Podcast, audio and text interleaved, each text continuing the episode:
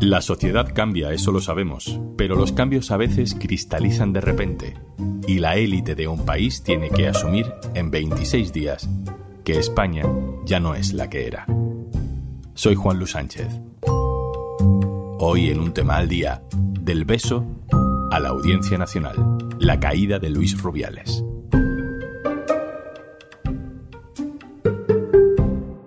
Una cosa antes de empezar. A veces pienso en cómo sería escuchar un tema al día sin interrupciones y pienso, pues muy fácil. Entras en podimo.es barra al día, te registras y disfrutas de 60 días gratis de Podimo. Y un tema al día sin interrupciones.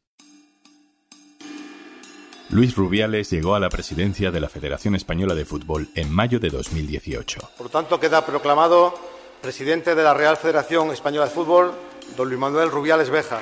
Fue el sucesor de Ángel María Villar, el polémico y todopoderoso presidente que estuvo 29 años en el cargo y 12 días en la cárcel. En aquel momento Rubiales encarnaba la renovación, un soplo de aire fresco.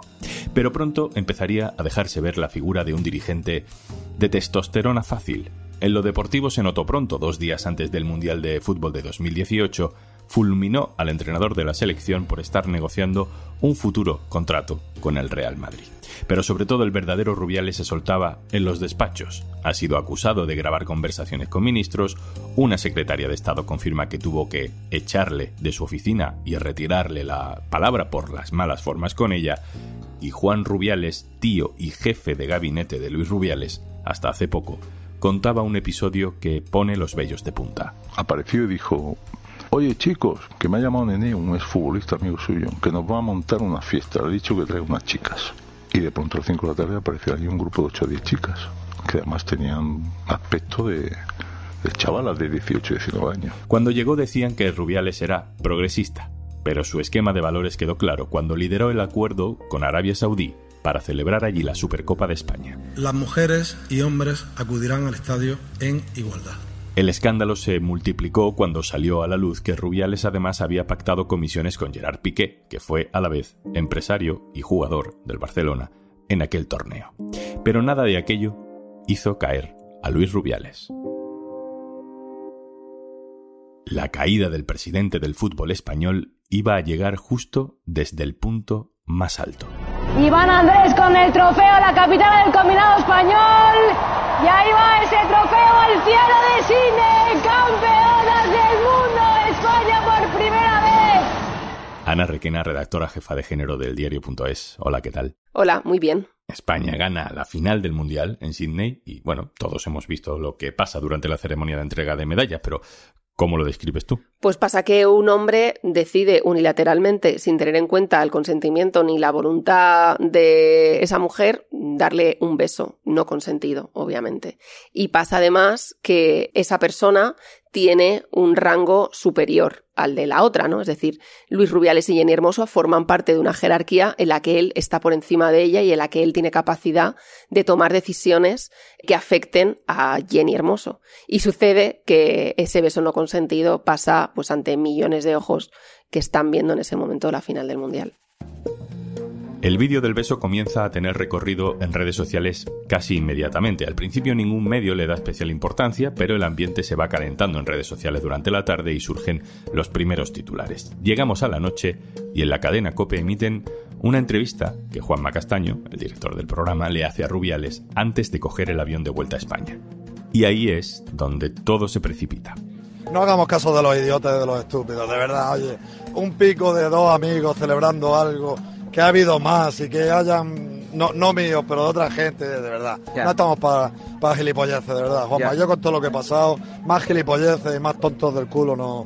De verdad, vamos a disfrutar de lo bueno y ni me comentéis cosas de, de, de pringados que no saben ver lo positivo. Vale, verdad. vale, vale. No, no, como respuesta no está mal. está bien. Eh, No, es que estupidez, No, yo- yo- ¿sabes? Es que, es, que es una cosa que no tiene ninguna maldad, que es una tontería, de verdad. Es que, que, se- que haya gente que, que pierda el tiempo en esto. Siendo campeón.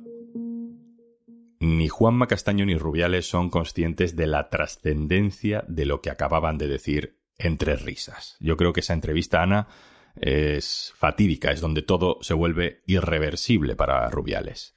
Yo creo que este caso podía haber dado otro giro diferente, ¿no? Que hubo varios puntos en los que podían haber sucedido otras cosas, porque En otros momentos ha sido distinto, en otros momentos, bueno, se le ha quitado importancia, en otros momentos, pues no se ha creído, por ejemplo, a la mujer que estaba señalando que había sucedido algo no consentido.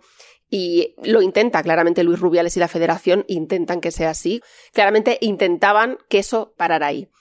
Creo que fue, bueno, pues una potencia muy grande desde el primer momento, desde ese domingo por la tarde, de miles de cuentas y de feministas señalando y haciendo presión para que se tuviera en cuenta lo sucedido y para señalar que lo que había sucedido no era eh, poca cosa, lo que de repente no genera una presión enorme. Creo que esos hechos no van haciendo que esa bola de nieve crezca y que empieza a ser mucho más difícil que quien quiere tapar este hecho lo consiga.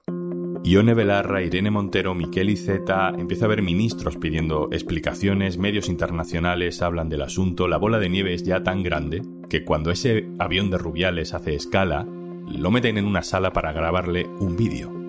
Y en el vídeo hace algo parecido a disculparse. Seguramente me he equivocado, lo tengo que reconocer, eh, pues porque en un momento de máxima efusividad, sin ninguna mala intención, sin ninguna mala fe, pues bueno, eh, ocurrió lo que ocurrió, yo creo que, de manera muy espontánea, repito, sin mala fe por ninguna de, de las dos partes, ¿no? Sin mala fe por ninguna de las dos partes. Es decir, o Rubiales quiere decir, que el beso era consentido y que desde fuera parece raro, pero que allí, es decir, Rubiales, Jenny Hermoso, las jugadoras, todo el mundo lo ve como normal. Esas disculpas suenan muy raras porque a no todo el mundo le parecen sinceras y sobre todo porque mete de por medio a Jenny Hermoso y traslada la presión sobre ella. ¿Quién sería capaz de gestionar bien esa presión en ese momento? El medio deportivo Relevo cuenta, contaría después, que a Jenny Hermoso en aquel avión le pidieron que se pusiera en el vídeo con Rubiales, para que estuvieran las dos partes, pero ella no quiso. De Jenny solo teníamos un vídeo en el vestuario donde dice entre bromas de sus compañeras que el beso no le ha gustado, cosa que puede interpretarse por el tono como que, bueno, que no siente atracción por Rubiales. Pero luego vuelve a repetir lo mismo que no le ha gustado en una entrevista, donde hace un equilibrio constante entre dejar claro que no había sido consentido y a la vez intentar dejar atrás el asunto, porque quería celebrar su mundial, para que el beso de Rubiales no estropeara la celebración de su mundial.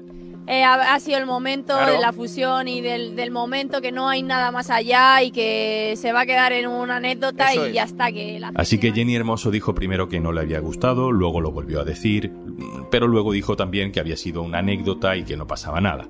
Luego no volvió a aparecer con Rubiales, quizá porque fue siendo consciente de lo que había ocurrido. Pero todo eso en realidad da igual, porque hay una máxima en el tratamiento de la violencia machista. No podemos pedir a la víctima que inmediatamente sepa lo que le ha ocurrido, ni que denuncie a su agresor, y menos si es su jefe, y que encima renuncie a la alegría de una buena noticia, ganar un mundial, para darle importancia a ese gesto de su jefe. El feminismo consigue delimitar los marcos del debate en muy pocas horas. Mediáticamente hay un giro de 180 grados. Volvemos a poner la misma emisora de radio 24 horas después y el tono del presentador es totalmente diferente. Son disculpas y tienen matices muy interesantes. No valoré una cosa que luego por la noche empecé a ver cuando escuché el tertulión y escuché las opiniones de los protagonistas. Y es eh, la diferencia de rango, la diferencia de... Em, digamos, de poder que hay entre Rubiales y Jenny Hermoso. Dices tú, pues sí, es verdad. Al final es un jefe dándole el beso a, una empleada, digamos. Y luego hay otra cosa que terminó de rematar, que es que empecé a ver cómo en muchos comentarios se hablaba de ese gesto como violencia sexual, abuso sexual, acoso, términos que a mí me sonaban muy grandes. Y por eso reaccioné diciendo, pero, pero estamos locos, estamos locos. Pasan las horas y te das cuenta de que son muchas las personas que piensan así. Y el abuso sexual y el acoso sexual no es lo que opine yo, es lo que diga la ley. Aceptar que el equivocado quizá soy yo. Y desde luego, tengo claro que a partir de el día de ayer veo las cosas de otra forma. Y me alegro de verlas de otra forma. El martes por la mañana la comitiva de las ganadoras es recibida en Moncloa por Pedro Sánchez, el presidente saluda muy fríamente a Luis Rubiales y después dice esto. Por eso, pues en fin, yo creo que eh, lo que vimos fue un gesto inaceptable. Creo también que las disculpas que ha dado el señor Rubiales no son suficientes. Hasta incluso yo creo que no son adecuadas. y que por tanto tiene que continuar dando pasos el señor Rubiales. Ana, vuelvo contigo. Es curioso, porque con todo el debate que ha generado el concepto de consentimiento para las relaciones sexuales en España en los últimos años, y sin embargo, en este caso, todo el mundo lo ha visto muy claro. Con el paso de los días, la reacción política ha acabado siendo unánime. Ese mismo día ya salen las ministras Yone Belarra e Irene Montero a denunciar que lo que ha sucedido ahí es una agresión sexual. Se suman en las siguientes horas pues el PSOE, Yolanda Díaz y entra incluso en ese consenso el Partido Popular. Cuca Gamarra también define esos hechos como intolerables y pide responsabilidades. Es decir, que de repente encontramos un consenso alrededor ¿no? de un asunto feminista que creo que muestra cómo el feminismo ha conseguido en algunos momentos y en algunos temas superar un poco el eje derecha-izquierda, ¿no? Es decir, cómo hay temas en los que ya hay una posición, bueno, con puntos en común al menos, ¿no? No con un consenso total, pero sí con puntos en común. Y el único partido que queda descolgado, obviamente, es Vox, que tarda muchísimo en responder y que lo hace de otra manera y en otro tono totalmente diferente, ¿no? Pues mostrando la, ignorancia y el desprecio. Ante el silencio matador de Jenny Hermoso desde que subió al avión en Sydney, la federación le pasa a la agencia F un texto con declaraciones de la jugadora, diciendo que está todo bien con el presi y que fue un beso consentido. Empieza a circular la idea de que esas declaraciones no son realmente de Jenny Hermoso, y al día siguiente Jenny Hermoso hace su propio comunicado. Niega el consentimiento, pide protocolos para evitar estos episodios y también pide que se tomen medidas ejemplares. Rubiales se queda al filo del precipicio. Volvamos a sintonizar la COPE tres noches después. Hoy he vuelto a hacer el ejercicio de ver todos los informativos de televisión del domingo.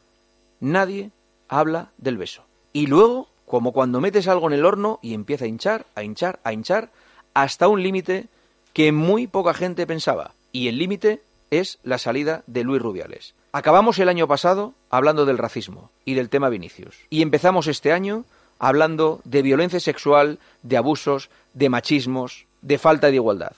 Ana, este cambio de discurso habría sido imposible hace no tanto. No te digo hace unos años, es que el cambio del domingo al lunes es alucinante. En este caso lo que muestra es que está cambiando o que ha habido un cambio importante en el sentido común de la sociedad en España que tiene que ver mucho con una pedagogía feminista que se hace sobre todo en la última década y con ese impulso del movimiento feminista. Pero ha llevado también a otros actores desde medios de comunicación, periodistas, eh, ¿no? instituciones, a entender que no pueden permanecer en silencio, que tienen que pronunciarse y de que algo había que hacer, de que esto no podía quedar como si nada. Pasan los días y la FIFA se ha movido contra Rubiales, el Consejo Superior de Deportes, el gobierno se ha movido contra Rubiales, los medios ya no le justifican, se convoca una asamblea en la federación y estaba claro que iba a dimitir. Pero... ¿Es tan grave como para que yo me vaya habiendo hecho la mejor gestión de la historia del fútbol español? ¿Ustedes creen que, que tengo que dimitir? Pues les voy a decir algo. No voy a dimitir. No voy a dimitir. No voy a dimitir. Ana, Rubiales no se va, además ya no pide disculpas y se pone como muy a la defensiva. Es otro punto más casi del manual de reacción machista en estos casos, ¿no?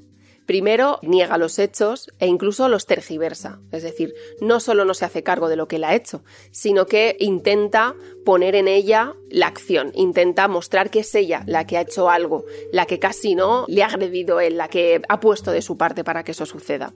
Luego también lleva a sus hijas a ese auditorio, apela a sus hijas y dice que a él sí le importa la igualdad, ¿no? No es que no le importe la igualdad ni el feminismo, es que el suyo es el verdadero feminismo y quien le pide a él explicaciones es el falso feminismo, ¿no? Intentando, pues, pues mostrarse como un padre que, por supuesto, como tiene hijas, le importa la igualdad y le importa el feminismo, pero lo suyo es injusto.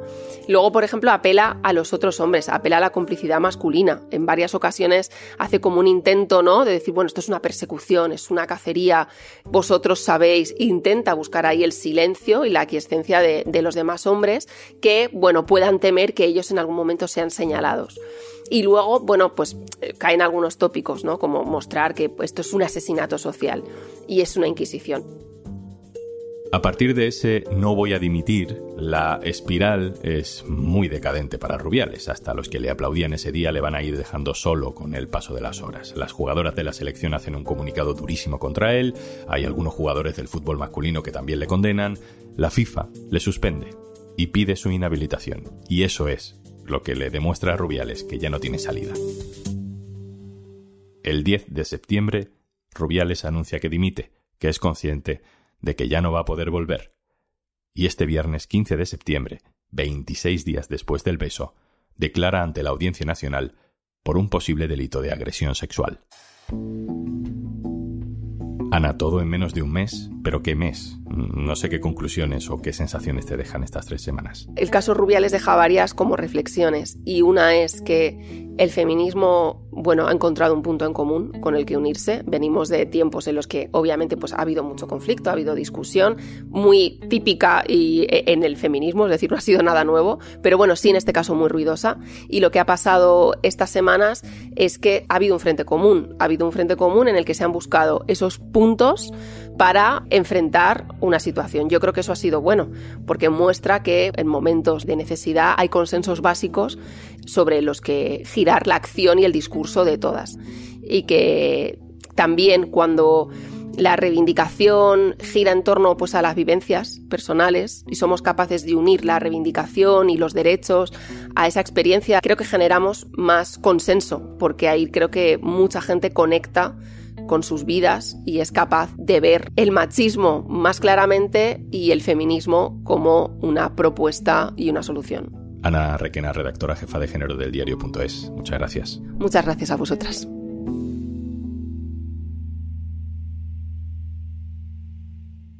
Y antes de marcharnos. Hola, soy Juanjo de Podimo y vengo a recomendarte un estreno que ya está disponible en nuestra aplicación. Con la pintora Celia Gallego y Ana Fernández, es actriz, la conoces seguro de Las chicas del cable o de Los protegidos y van a hacer que te vuele un poquito la cabeza con un montón de anécdotas, unas disparatadas y otras pues un poquito también.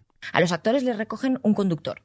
A todos nos recogen de siempre un chofer barra conductor. Y es, ah, claro, porque son las estrellas, claro, que van allá a rodar y tal y cual. Bueno, pues no. Nos recoge a los actores un conductor designado por producción porque no se fían de nosotros. ¿Por qué? Pues porque hay un punto cuando le dices, jo, pero es que a lo mejor quiero ir con mi coche. O es que estoy en tal sitio y a lo mejor me cojo un taxi. No, no, no, no, no. Va mm, Javier, el conductor, a buscarte a la puñetera puerta de donde estés. Al final tú tienes ese punto irreemplazable como actor, mm. es decir, no te pueden cambiar la cara sincericidios y todo el contenido exclusivo de Podimo, que por ser oyente de un tema al día puedes disfrutar probando nuestra aplicación 60 días si te das de alta en este enlace podimo.es barra al día. Esto es un tema al día, el podcast del diario.es. Si te gusta lo que hacemos, necesitamos tu apoyo. Hazte socio, hazte socia en el diario.es barra socio. Este podcast lo producen Carmen Ibáñez, Marcos García Santonja e Izaskun Pérez. El montaje es de Pedro Nogales. Yo soy Juan Luis Sánchez. El lunes, otro tema.